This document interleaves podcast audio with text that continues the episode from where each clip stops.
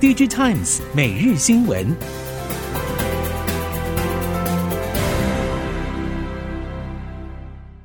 听众朋友好，欢迎您收听 DigiTimes 每日新闻，我是谢美芳，带您关注今天的科技产业重点新闻。首先关注超微执行长苏姿丰五月曾经宣布，将会采用全新 Zen 4架构新一代 Ryzen 七千系列 DT 处理器和 X 六七零 Extreme 等芯片组，今年秋季正式上市。不过，最近传出平台设计因为出差错而出现过热问题。会因此导致新平台面临上市时程延迟的消息。主机板业者对此则是表示，Ryzen 七千系列其实原先预定六月发布，延到八月，最终已经确定在九月中旬登场。目前超微处理器和翔硕晶片组在台积电已经顺利投片，而其实芯片九月发布对整体 PC 的市况并不是坏消息。目前有许多厂商担心，其实是需求市况并不佳的问题。超微和英特尔平台主机板库存相当高，再多几个月时间进行去化，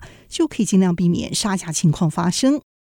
关心国内电价问题，友达董事长彭双浪之前曾经表示，台湾电价全球排名倒数其次，主要是本身结构不合理。虽然电价上涨对企业会有成本上升的影响，不过电价调涨对台湾厂商而言是一件好事，企业本身需要强化竞争力，因应面对。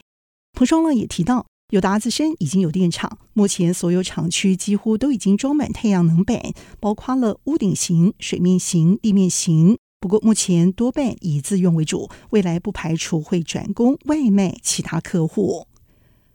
云茂能源在二十八号召开股东会，通过去年营运财务报告盈余分配案。云茂能源董事长赖劲麟表示，去年营收五大成长引擎像是太阳光电、离岸风电。售电平台、储能、水处理事业会持续以强强联手的策略扩大企业版图，拓展案场时机。他也表示，碳中和、永续能源会是未来十年全球主要产业趋势。他观察绿能产业潜力相当大，云豹能源不止以强化企业 ESG 发展做目标，也将开发再生能源发电新样貌，提高台湾的绿电供给。赖静林也在股东会上喊话：“企业都是绿能尖兵，能源转型这条路只有战友，并没有敌人或仇人。”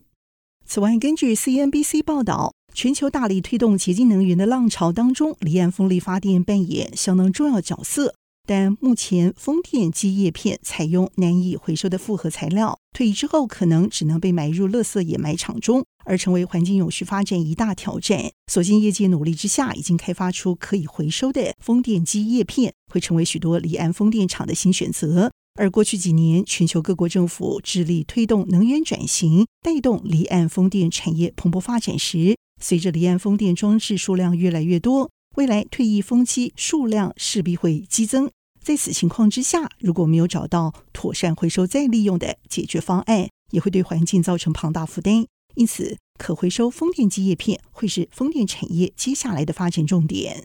由台厂本土制造，亚洲前两座达九点五 megawatts，每座约使用两千五百公吨吨材的离岸风电水下基础设施，目前已经完工，规划七月出海安装。世纪钢风电事业策略长林明宏对此表示。从台北到彰化，航行需要十到十四个小时。针对经济部调涨电价费率，平均涨幅达百分之四。世纪钢董事长赖文祥认为，相当合乎情理。欧美电价高于台湾数倍规模，支持政府适度反映成本，使用者付费制度会是合理的行为。他也认为，如果涨电价对于台系产业内建设发电厂并出售电力，将会有助于台湾产业发展绿电。而风电、太阳光电用之不竭，取之不尽。二零四零年之后，还会有风机要汰旧换新。他相信未来风电商机做都做不完。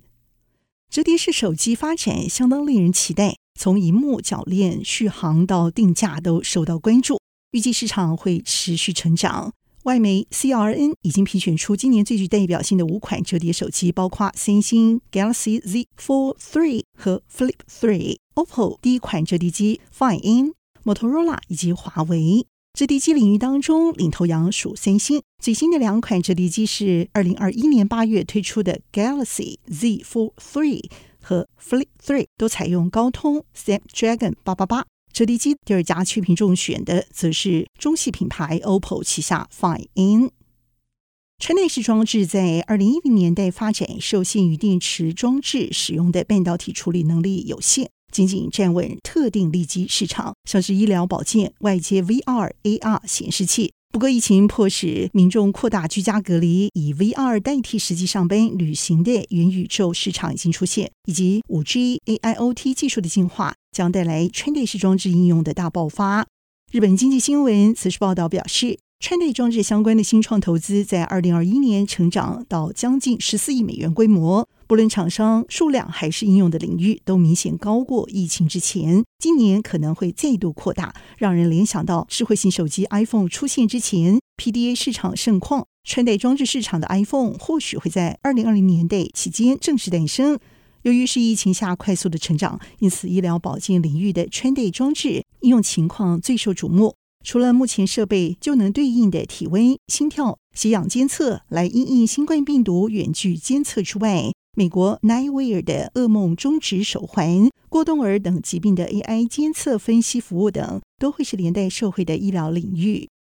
俄乌战争受害者之一，日本电信大厂和国际主要 AI 新创投资机构软银，在今年六月二十四号股东会中公开未来的经营策略。在最终损益亏损达到一点七兆日元，相当于一百二十六点八亿美元情况之下，已经决定严选投资对象，并对任何举动都仔细进行评估，经营转趋保守。各界也关注软银 ARM 的动向。由于原本把 ARM 出售给美国半导体大厂 NVIDIA 计划遭到各国监管单位反对而终止，因此软银决定要让 ARM 上市筹资。现在市场关注 ARM 会首先在哪个国家出手上市？ARM 之外，另一个关键点在于中国市场的投资。阿里巴巴曾经占软银资产大半，不过已经是往事。目前阿里巴巴仅占软银资产两成，象征软银对于中国市场依赖程度已经下降。雅虎 Finance 最近搜集整理美国华尔街多名分析师预测，看好台积电今年 Q2 营收有望激增百分之三，达到一百八十一亿美元。将会超越英特尔，成为历史上首见的情况。华尔街也预估，英特尔同期营收会季减达百分之二，只剩下一百七十九点八亿美元。台积电营收会首度超越英特尔的预期，也反映晶圆代工市场的需求已经成长到什么样的情况。看准这股趋势，英特尔在二零二一年公布的 IDM 二点零策略，重点之一就是在英特尔晶圆代工服务业务重启。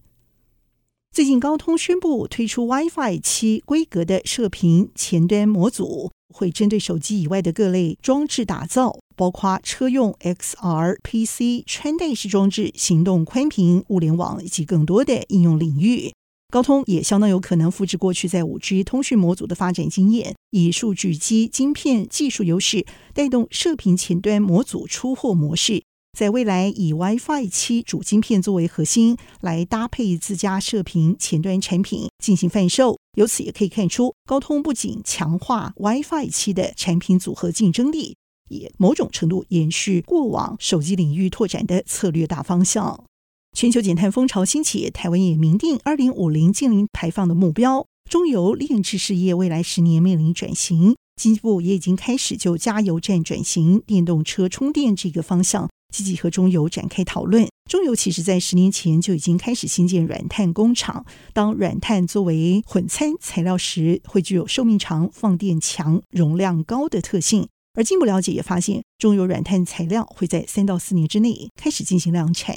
元宇宙平台开拓者 XR Space 已经宣布和国内的海洋大学合作，利用校内元宇宙技术平台打造第一座元宇宙校园，要提供身临其境、互动性更高的教育空间。最近几年，气候变迁成为备受全球关注的议题，而随着近零排放和碳中和趋势席卷全球，国内面板大厂群创光电不断提升绿色生产绩效。也在宣布推出空压机 AI 群控减碳行动方案，以 AI 智慧技术布局，结合大数据、机器设备，投入绿色制程技术的开发。从源头设备，希望运用数位科技，精准掌握各环节能资源资讯，强化碳管理敏捷性，来迈向净零目标。以上科技新闻由 DigiTimes 提供，谢美芳编辑播报，感谢您的收听。